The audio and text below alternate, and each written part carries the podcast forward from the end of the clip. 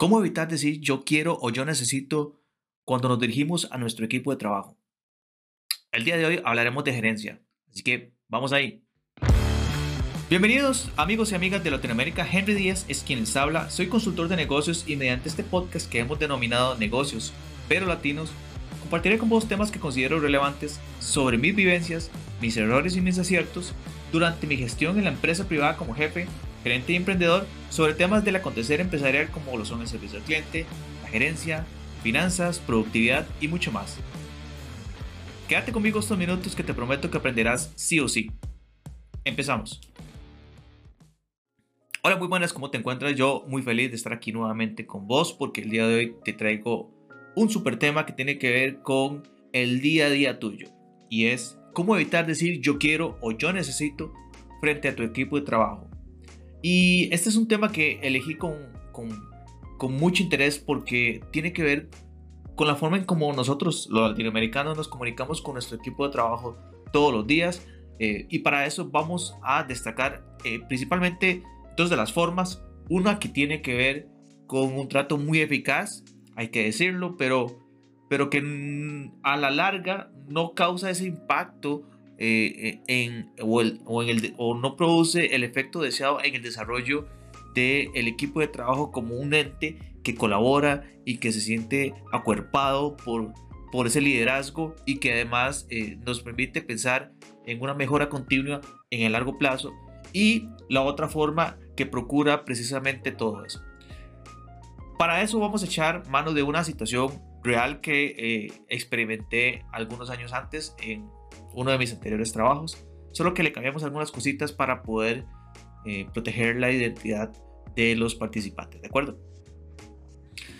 Muy bien, vamos a decir que sos el gerente de operaciones de una corporación en donde ya tenés alrededor de 8 años de estar trabajando y que probablemente ya durante ese tiempo has eh, tomado decisiones trascendentales para la compañía, eh, ya para estas alturas probablemente hayas contratado a la mayor cantidad de las personas que te reportan directamente y bajo este panorama te encontrás en una posición de poder en la jerarquía importante, no solamente para las personas que conforman tu equipo, sino para toda la empresa. Y resulta por lo tanto natural que esta posición de poder se te salga por los poros de tu cuerpo cada vez que redactas un mail, por ejemplo, o cada vez que te topas con alguien en el, pasillo eh, que no es de tu departamento, o en la cafetería quizás, y por supuesto cuando te dirigís a tu equipo de trabajo.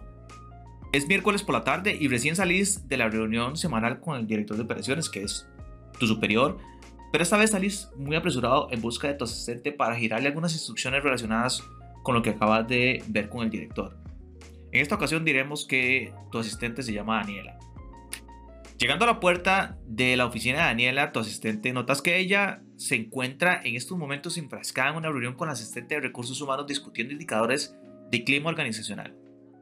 Pero vos valiéndote exactamente 5 centavos la situación, decidís irrumpir y salirte con este comentario plano y seco. Daniela, necesito que me pases los indicadores de gestión de la semana pasada para entregárselos al director en 20 minutos. A lo que Daniela, un poco contrariada por la manera en cómo decidiste irrumpir en su oficina, te contesta, jefe, todavía tengo que bajar alguna información, no creo que 20 minutos me alcancen para tenerlo listo. Y haciendo un gesto despreciativo por encima del hombro, te giras hacia la asistente de recursos humanos y te salís con la siguiente joyita. Pues entre más rápido termines con ella, más rápido hacer lo que te pido, ¿no?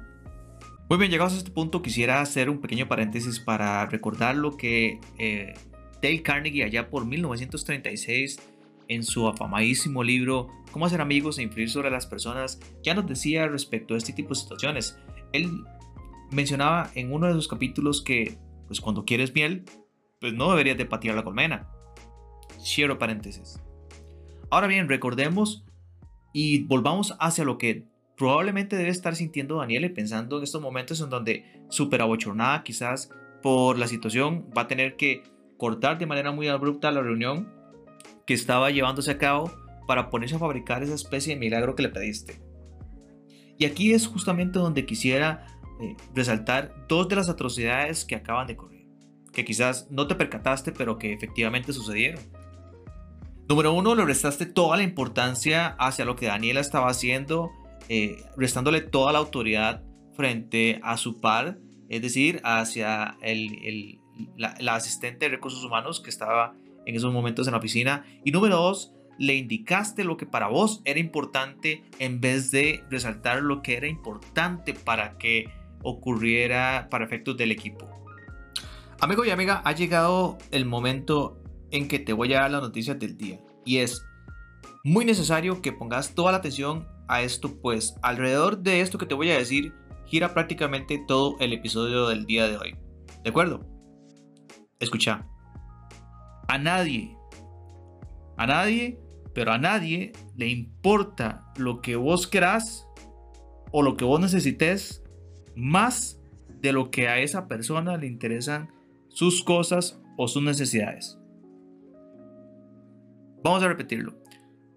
A nadie, pero a nadie le interesa realmente lo que vos querés o lo que vos necesitas más de lo que a esa persona le interesan sus cosas y sus necesidades. Me explico. En una situación de este tipo, independientemente de los años que tengas en la oficina, eh, en posiciones de mando, en posiciones de jerarquía, eh, eh, bajo una figura de poder, al final de cuentas lo que importa es la forma en como yo, es decir, Daniela en este caso, me sienta, en el tanto que me sienta identificada con la labor que me está solicitando como gerente o como líder de departamento a realizar, porque en la medida en que yo me siento identificado, que sienta que yo como persona, como asistente, como Daniela, estoy involucrado en la tarea, que es importante también para mí, en esa medida también yo me voy a esforzar para que las cosas salgan de la mejor manera. Y aquí es donde quisiera darte una, un final alternativo que es básicamente la segunda forma en cómo podemos abordar, en mi criterio, una situación de este tipo. Muy bien, para generar este final alternativo vamos a necesitar echarnos atrás un poco en la historia para situarnos justo en el momento en donde llegas a la oficina de Daniela y te percatas que ella está eh, con alguien, pero no sabes exactamente en qué, puesto que no has decidido entrar todavía. Y vas a hacer lo siguiente, vas a tocar la puerta Vas a esperar a que Daniela salga y aparte le vas a decir lo siguiente. Daniela, disculpa que te interrumpa la reunión, es que estamos un poco a destiempo con una información para el director, por eso debí ponerte al tanto cuanto antes. Tiene que ver con los indicadores de gestión. ¿Vos crees que podamos contar con ellos en cuanto acabes tu reunión? Es que me comprometí con el director que los tendríamos en 20 minutos, pero ahora entiendo que podríamos tardar más. Eh, por cierto, ¿Hay algo que pueda ayudar para sacar esos indicadores cuanto antes? Te aseguro que Daniela será 3, 4 y 5 veces más eficiente y hará todo lo que esté a su alcance para salir de la reunión en la que está de la manera más profesional posible y ponerse cuanto antes a trabajar en la tarea. Y precisamente por las tres razones que te voy a dar a continuación. Número 1. La llamaste aparte. Y llamando a la parte, lo que hiciste fue no restarle la autoridad ni el impulso que tenía ella en la reunión sobre el tema que estaba conversando, porque también existe mucha incertidumbre en, la posición de quien pide algo sobre lo que está haciendo. Uno no sabe exactamente si es importante o no, si evidentemente es trascendental, si están llegando a un punto álgido en la reunión. Eh, por lo tanto, el no interrumpirla es crucial para que esa autoridad se mantenga en Daniela y permita que ella crezca en confianza y en, en, sobre su posición en el equipo. Número dos, le demostraste que la tarea es de ambos. Cuando cambiaste el discurso de yo necesito, yo quiero, a necesitamos, eh, tenemos que, eh, vamos a, definitivamente, aunque le estés pidiendo lo mismo, la forma en cómo cambiaste el yo al nosotros es poderosísimo para poder crear esa sinergia, ese compromiso que todo equipo requiere para poder sacar la tarea cuando las cosas eh, no, cuando las situaciones no están a favor o cuando tenemos muy poco tiempo para realizarlas. Y por último, número 3, eh, te pusiste a las órdenes de ella para adelantar lo que se pueda mientras ella eh, se ocupaba de la tarea. Y eso, es algo que, si bien es cierto, no es algo que ocurra mucho en, las compañías latinas, eh, debo decir que cuando lo he visto que ha ocurrido o cuando yo mismo lo he vivido, ha sido increíble porque la sinergia y el compromiso que se crea cuando la persona que está de alguna forma destinada a ser servida, destinada a, ser, eh, a, dar órdenes y que las órdenes sean acatadas, eh, se baja de ese pedestal y eh, se ofrece a colaborar en una tarea que naturalmente no es la, la, de esa persona, pero que de igual forma se pone a las órdenes para contribuir.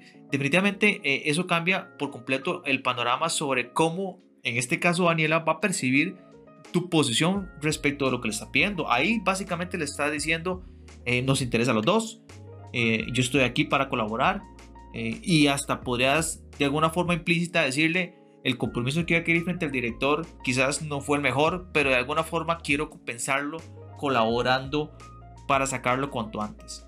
Te aseguro que esto es un giro completo respecto de cómo ella va a percibir la, la urgencia de la situación y cómo va a responder frente a la necesidad para que cualquier resultado que ocurra sea lo mejor posible para el departamento, no para vos como gerente ni para ella como asistente de gerencia. Muy bien amigos y amigas, ha llegado el momento de hacer un resumen respecto de todo lo que hemos visto en el episodio con el fin de englobar y sintetizar eh, en, en su esencia todo lo que hemos atendido el día de hoy. Lo vamos a hacer básicamente en dos puntos. El primero es Cambia el yo por nosotros y todo el panorama del discurso cambiará. Recordemos que no es lo mismo cuando yo digo quiero que cuando digo queremos. Eso definitivamente crea un cambio en la perspectiva de las personas que escuchan el mensaje y permite que los demás integren y sientan como suyos la labor que en principio estaba destinada a que cumplieras eh, vos, en este caso para el director. Y dos, Nunca menosprecies el trabajo de tu asistente o de la persona que tienes a cargo y que estás por interrumpir. Porque si bien es cierto, para vos tal vez no sea relevante lo que estás haciendo en ese momento o creas que es más importante lo que estás o lo que estás por decir o hacer, eh, para esa persona no lo es así.